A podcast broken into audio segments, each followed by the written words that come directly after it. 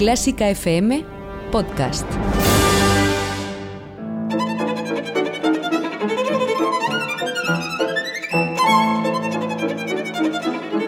Hoy toca con Carlos Iribarren.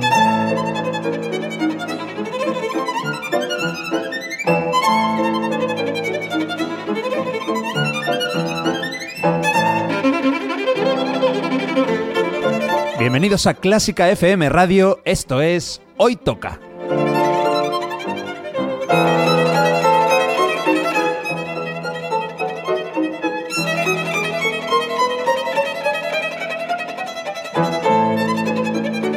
Vamos a escuchar música de calidad, de primera categoría. Algunas piezas son conocidas, otras no tanto, pero todas tienen algo en común.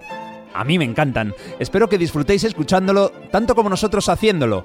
Y por cierto, podéis y debéis seguirnos en Twitter, en Facebook y en Instagram. Esto es Clásica FM Radio.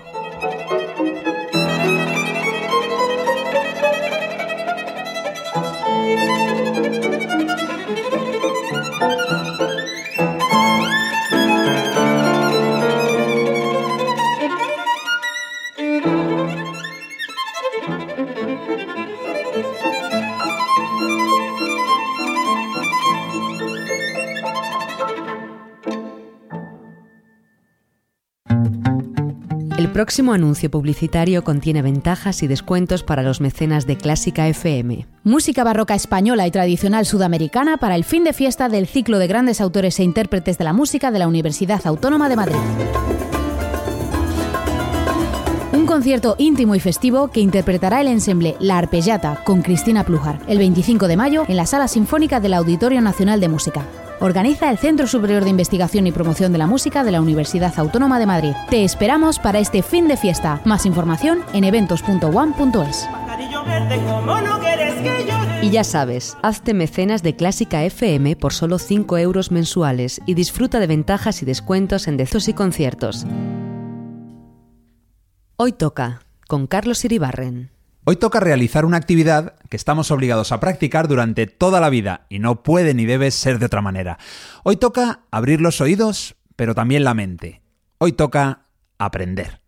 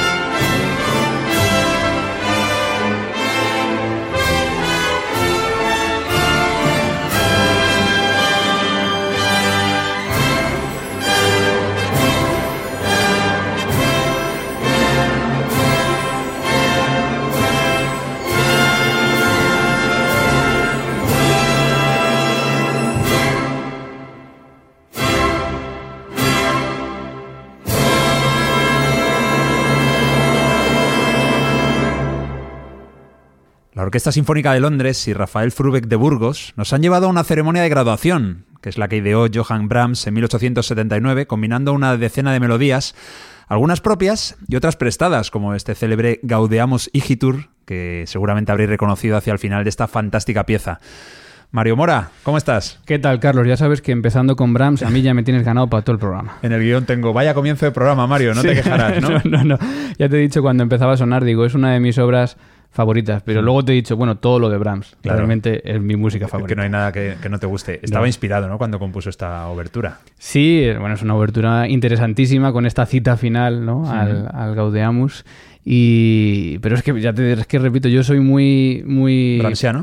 imparcial con Brahms. Ah, también. No, parcial en este sentido. Parcial, claro, no, que, que- no que todo nada. me parece bien, todo Por- lo que hace me parece bien. Por cierto, que no tiene nada que ver con la trágica, pero parece que las. eh, no sé si las compuso al mismo tiempo, pero más o menos estaba ahí con Sí, las dos en la cabeza. Fueron encargos distintos, eh, y, pero efectivamente es un compositor que era capaz en dos partituras tan cercanas en el tiempo de hacer dos cosas tan diferentes. Porque la trágica tiene un color que no tiene nada que ver con, con esta, con la, con la académica.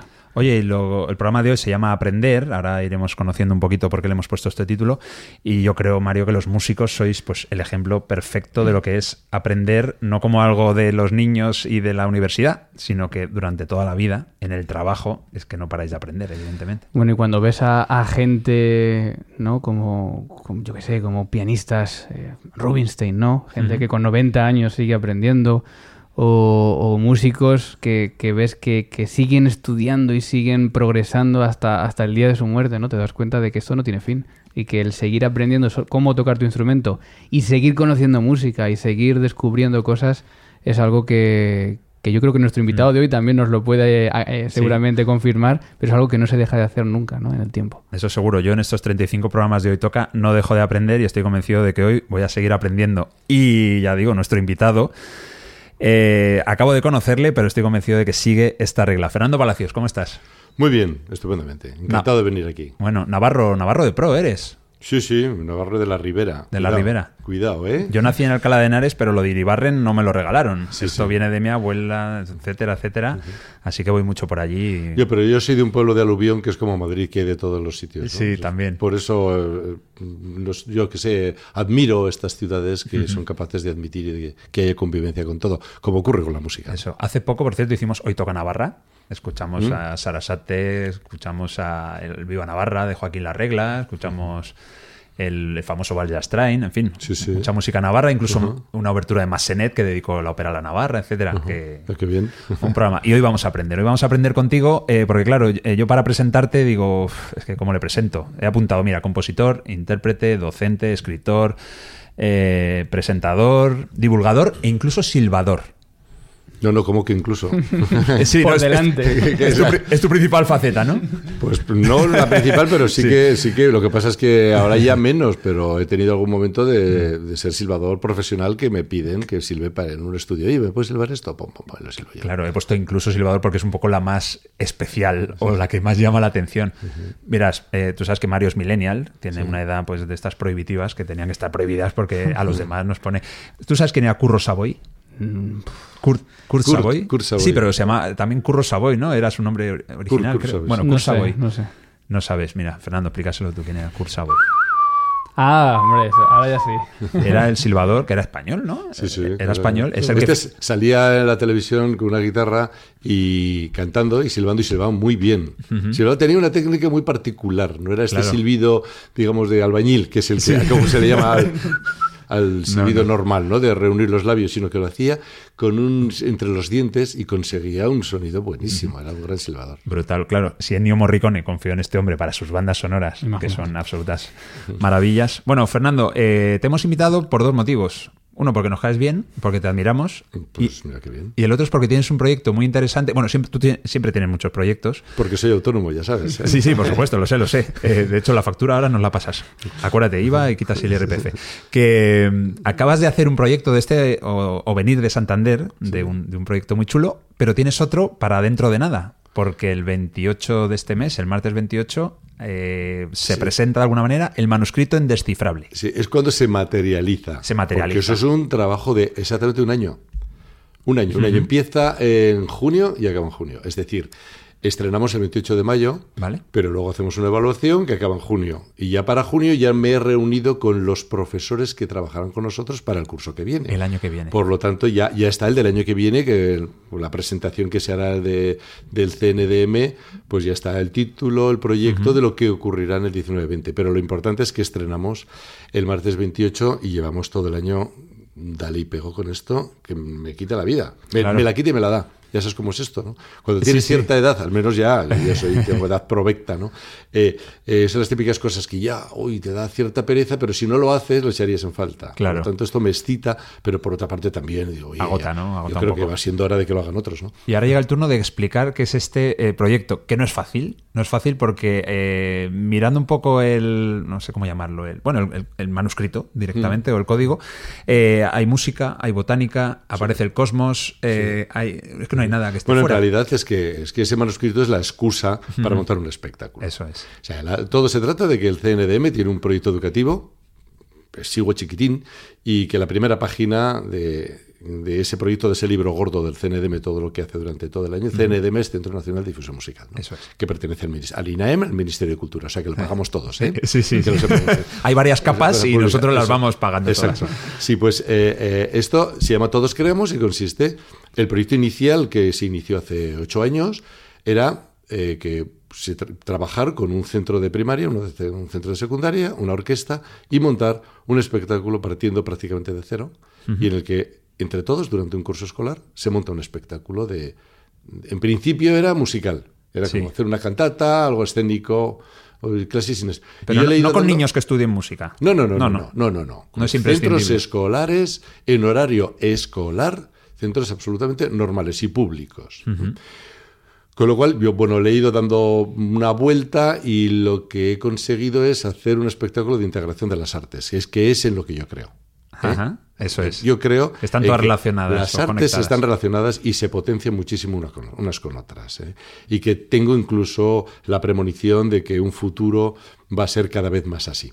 Ajá. Mm, Eso, o sea, ya empieza, bueno, cuando empiece la Fundación Juan March a hacer ya conciertos con proyecciones, con algún presentador, es que algo Sí, se- ¿no? con poesía y música, Sí, pero estás, con colores. pero y estás tal. hablando de cine, de música. Pero es que, claro, eh, cuando encuentras botánica o el Ya, espacio. mira, todo, todo, claro, todo, todo, todo va a tener que ver. Has dado un paso más para allá. Claro. incluso. Entonces, cada año es un texto distinto, es un principio diferente. Se puede ver, incluso se puede ver también, se graba el concierto final, ¿no? Pero es más interesante ver el proceso, porque esto es importantísimo, ver cómo van aportando poco a poco cosas eh, cada uno, los niños, los adolescentes, la educación especial con la, la propia orquesta, el arreglista, eh, los monitores con los que, con los que trabajo. Tenéis trabajo, ¿eh? De la, trabajo. de la Universidad Autónoma vienen de musicología, del Conservatorio vienen de pedagogía, del Conservatorio Superior de Danza vienen de coreografía y entre todos montamos un gran equipo junto con voluntarios para llevar a cabo todo esto. Y este año el tema que les he propuesto es el manuscrito indescifrable, dado que, bueno, estaba yo muy interesado en un manuscrito que es el manuscrito Voynich, Voynich, que es apasionante. Yo he estado investigando. Claro, es un lo man- es, lo es. manuscrito, Mario, que está escrito en voicniano,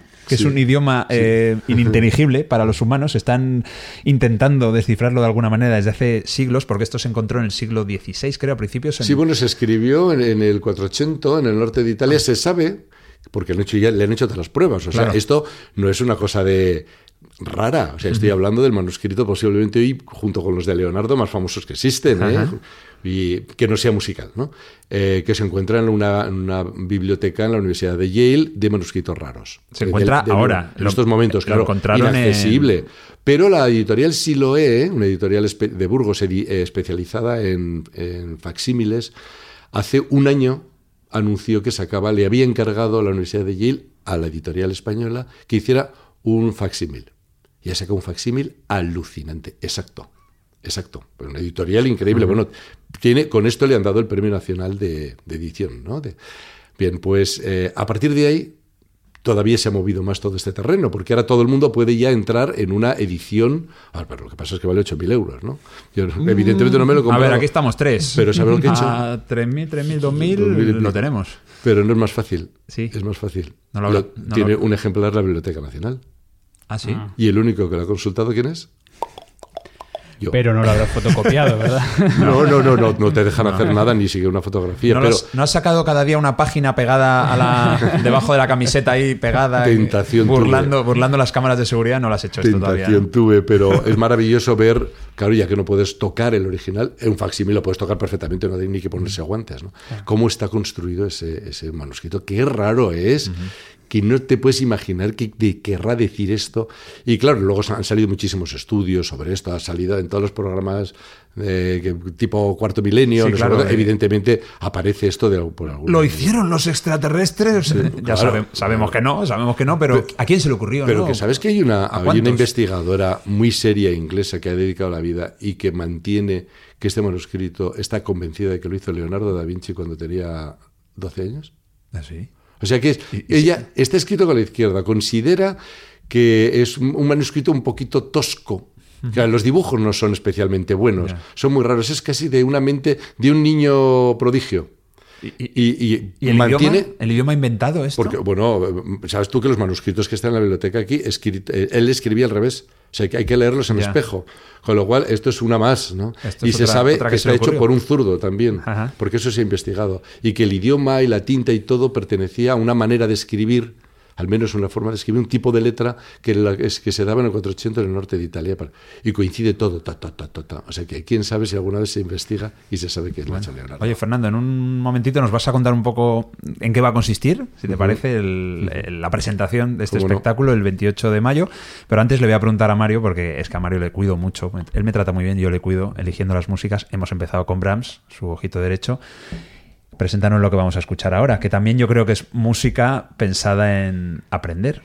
Eh, sí, eh, bueno, yo creo que se utiliza para aprender. Sí. Quizá no se compuso tanto con ese fin, pero sí que se utiliza sí. hoy para, para aprender. Pero efectivamente los dos libros del clave bien temperado de Bach eh, son quizá para teclado la, la obra cumbre de todo el barroco con la que Bach experimentó en cuanto a las tonalidades. Es decir, fue la primera vez, entre comillas, que se hizo una obra en todas las tonalidades que existían de aquel momento. Pues, hubo que cambiar la afinación del teclado, o sea, fue una revolución total. Y, y efectivamente hoy en día son hipereducativas, todos los profesores las ponemos a nuestros alumnos y con ellas esperamos que aprendan también. En el libro primero estuvo más trabajador, porque son 24. No, son los mismos. ¿Son el Igual. mismo número? Y de hecho en el segundo libro ¿Ah, estuvo sí? más trabajador porque son más difíciles las de segundo ¿Pero en serio? Ah, yo pensaba que en el primero eran más. Porque, no, no. porque la, la estructura de la obra es preludio, fuga, preludio, fuga, es. preludio, fuga, asociadas por parejas. Y va todo en orden do mayor, do menor, re bemol mayor, re bemol menor, re mayor, hasta si, que es la última nota, menor, y hacen los 24 Bueno, pues el primer impulso fue poner el primer preludio, que es de donde se sacó después eh, Go Nod, el, El Ave María. el famoso Ave María. Pero bueno, he dicho, vamos a ser un pelín más originales y tampoco es que haya ido muy lejos. Me he ido a la primera fuga. Así que vamos a escuchar cómo suena esta primera fuga del clave bien temperado de Johann Sebastian Bach. El pianista Mario, ahora me dices algo de él, el gran Glenn Gould.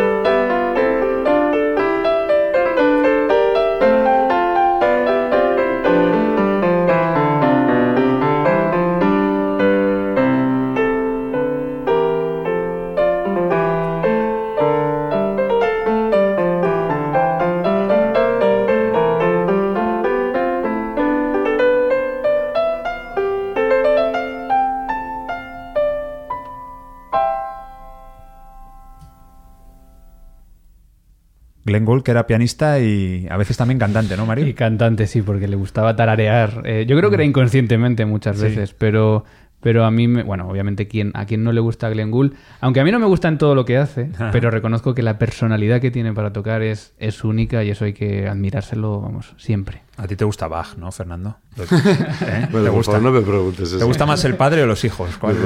no, no, no, el padre, el padre, el padre. El padre. ¿Los hijos no? No, los hijos, los hijos en la medida cada uno en lo suyo, sí. Yo- Me gustan menos, pero que el padre no es que me guste, el padre es la vida. Bueno, es que es- No, no, yo no puedo decir esto. O sea, Para Bach- ti es el- el mundo. el gran No. genio de la historia no, de la música, No, no, no, el no, dios, no, no, no. Este es, es, es- el mundo se articula a través de la, o el, el- para entender el mundo necesitas a Bach. O sea, Vale. que es otra cosa, es otra dimensión.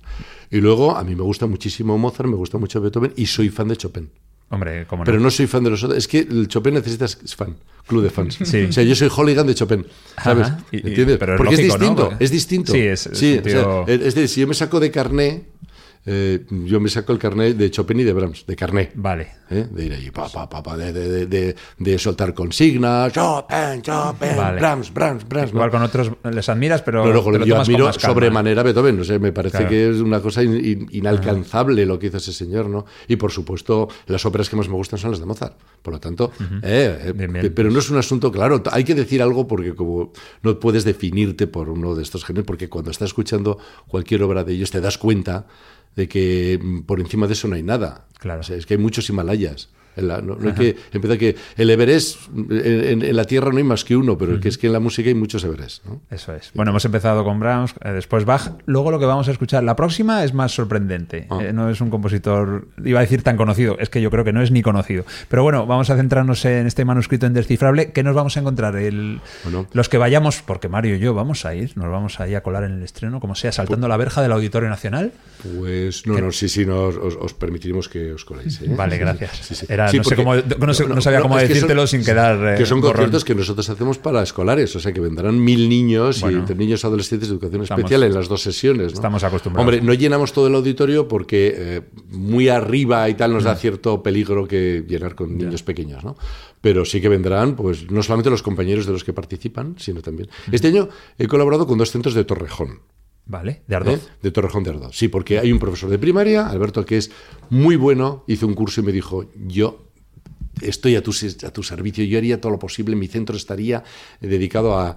Y, dijo, pues venga, y otro de secundaria, el, Sí. Valle, el Valle Inclán y el, el Joaquín Blume, de ellos. Entonces son 35 niños de entre cuarto, quinto y sexto, de un centro público de enseñanza. Estos son los que van a, a- aparecer que- en el escenario. Los que lo han creado y los que salen y lo representan. Y son los que tocan, cantan, Mm. bailan, se mueven, dramatizan, mueven las cosas, hacen todo. Y hace unos meses no tenían ni idea de esto. No, o sea, no, no, sabían, no habían salido nunca a escena. O sea que Claro, no, bueno. no tienen ni idea, no- no tienen ni el concepto de personaje ni saben nada de esto. Ha sido, ha sido durante todos estos ocho meses eh, que hemos ido inculcando la atención hacia una consigna. Es decir, que cuando quieres tener un silencio, dar una entrada, ¡pum! para que vayan todos a la vez, eh, con un pandero, que es algo, entonces eh, es- necesitas meses para que todos los chicos, al final, 35 niños, sean capaces de concentrarse para dar un golpe a la vez. Y- que no lo han hecho Sí, jamás. Claro. Entonces, claro, de ahí a, a montar un espectáculo, pues es todo un tránsito que hay que hacer. Mucho ¿no? trabajo. ¿Y, y empiezas con 35 y acabas con los mismos 35? Sí, sí. ¿O por el camino hay alguno que No, no. dices, con este no, hay manera porque no, no se concentra? si no vale para una cosa, lo ponemos para otra. Vale, pero, vale, Pero, haces un- pero prácticamente todos bailan, todos tocan, todos cantan. ¿eh? Vale, vale. Ah. Estamos hablando de aprender y os cuento que a finales de los 80, cuando a mí me dio la locura por el cine y grababa todas las pelis que ponían en, en la televisión, sobre todo en la 2, a altas horas de la mañana ponían películas mudas. Y un día vi de Ernest Lubitsch, ese gran director, una peli menos conocida que se llama El Príncipe Estudiante. Y yo no sabía hasta hace poco, ahora investigando para este programa, eh, dije, anda, me acordé de aquella película. Digo, no se habrá hecho ninguna, ninguna ópera eh, con esa misma temática. Y es que resulta que la película está basada en, un, en una opereta. Una opereta de Sigmund Romberg, un hombre nacido en Hungría en 1887, que con 22 años viajó a Estados Unidos y allí triunfó a lo grande con sus operetas cómicas. Es un poco eh, el Gilbert y Sullivan de, que, que- triunfaban en, en Inglaterra, ¿no? En, en las Islas Británicas años pues él lo consiguió en Estados Unidos. Así que vamos a escuchar eh, esta obertura que contiene, pues como suele pasar en las oberturas de las óperas, de los musicales, eh, breves apuntes de todas las melodías fabulosas que se van a escuchar durante la representación. Así suena la obertura del Príncipe Estudiante de Sigmund Romberg.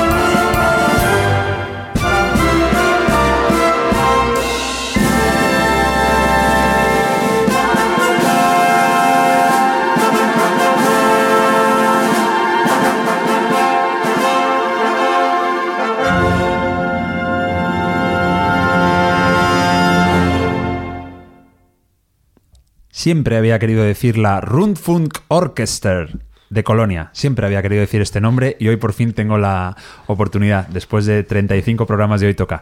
El director John Maucheri ha llevado esta orquesta eh, a lo largo de esta obertura. El príncipe estudiante de Sigmund Romberg y con Fernando Palacios, que estamos pasando este rato tan agradable y que aparte de su próximo proyecto, el manuscrito indescifrable, eh, que tiene un subtítulo, lo hemos dicho antes, Todos creamos. Ese sería el título, el subtítulo ah, sería... Ah, sí, es al revés. No, no, claro, Todos creamos es el genérico, ¿no? Vale, es el genérico. Y, pero también quiero hablar del Festival a tu alcance, algo brevemente, aunque sea, cuéntanos eh, qué es este otro proyecto que acabas de volver de Santander y... Sí, sí, esto es una iniciativa del Festival de Santander, uno de los más antiguos de España, junto con la Quincena de Donostiarra y el Festival de Granada. Eh, un festival de música clásica y que, por no confundir con otro festival que tiene Santander de otras músicas. Que Santander es muy grande. Eh, entonces ya la Valentina Granados, que es directora gerente de este festival, eh, consideró que, a pesar de que tiene mucho éxito, ¿no? pero que no le parecía suficiente, que ella quiere llegar a, otros públicos que no son los habituales de los festivales, no son los que ya son aficionados, sino dónde encontrar a ese público potencialmente aficionado. ¿Dónde está? Sí. ¿Dónde está?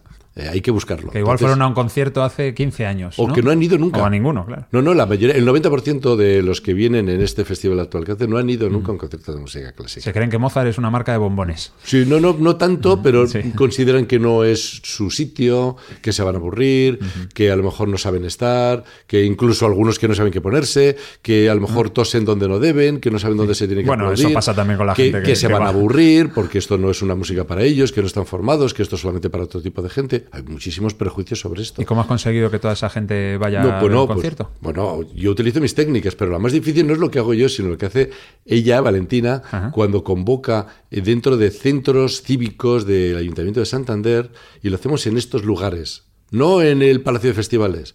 No, vamos a la gente que habitualmente va, sino a una gente que nunca iría. Y empezamos poco a poco y el boca oído ha hecho que de, de hace cuatro años a esta parte, de los 35 iniciales, ahora estamos por 200 no sé cuántos. Ah, mira. No, no, entonces estamos muriendo de éxito. bueno, si mueres que sea de éxito. Estoy encantado porque eh, nos estábamos planteando, Valentín y yo, cómo podíamos hacer crecer todavía más. O sea, ya no está contenta con esto.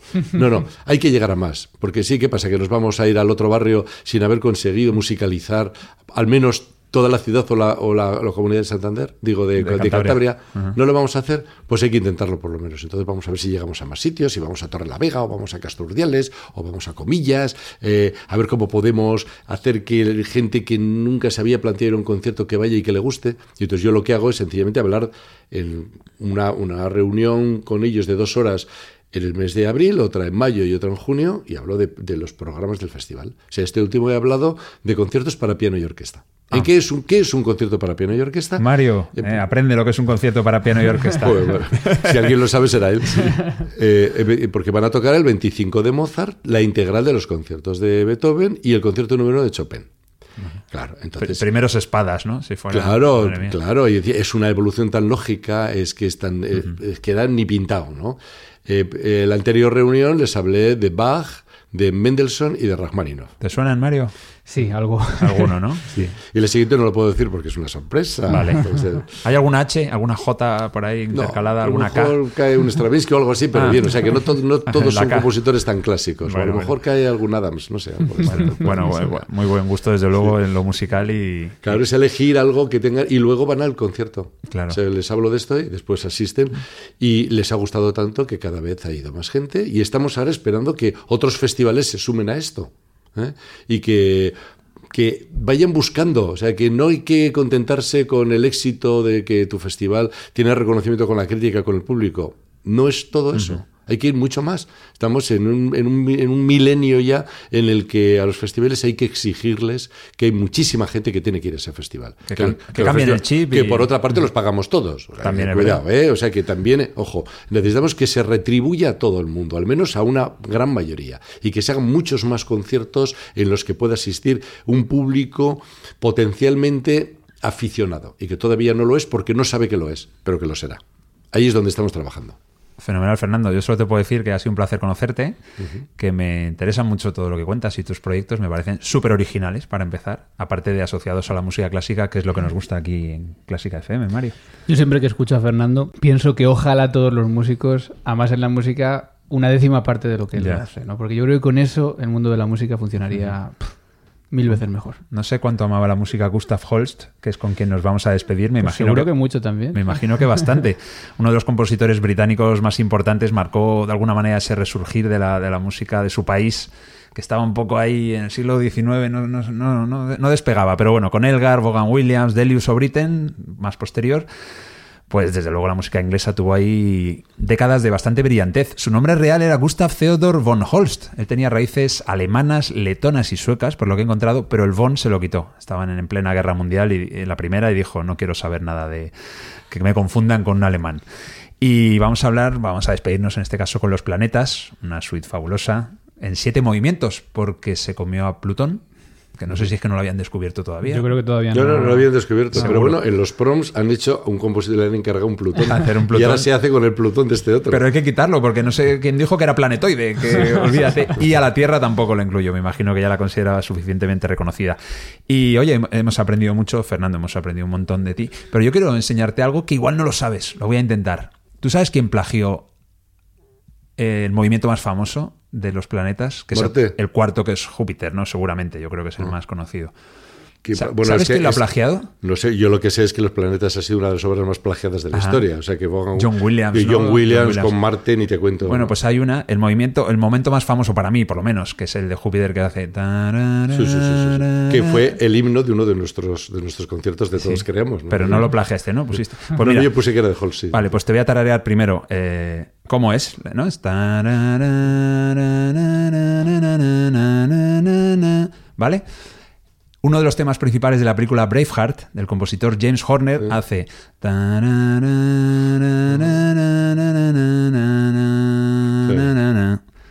Ahora hay- James Horner, Mr. Plagios. Hay un. Claro, claro, es que esto, esto es, vamos, es indiscutible. Hans Zimmer para, que, Sí. para completar los plagios No. del cine. ¿no? Pues Braveheart es una gran banda sonora. El tema de amor es brutal, sí, sí, sí. pero este que es el tema principal es un plagio. Así que James Horner, si nos estás escuchando, mm, cuidadito y saca tu cosa de cosecha propia.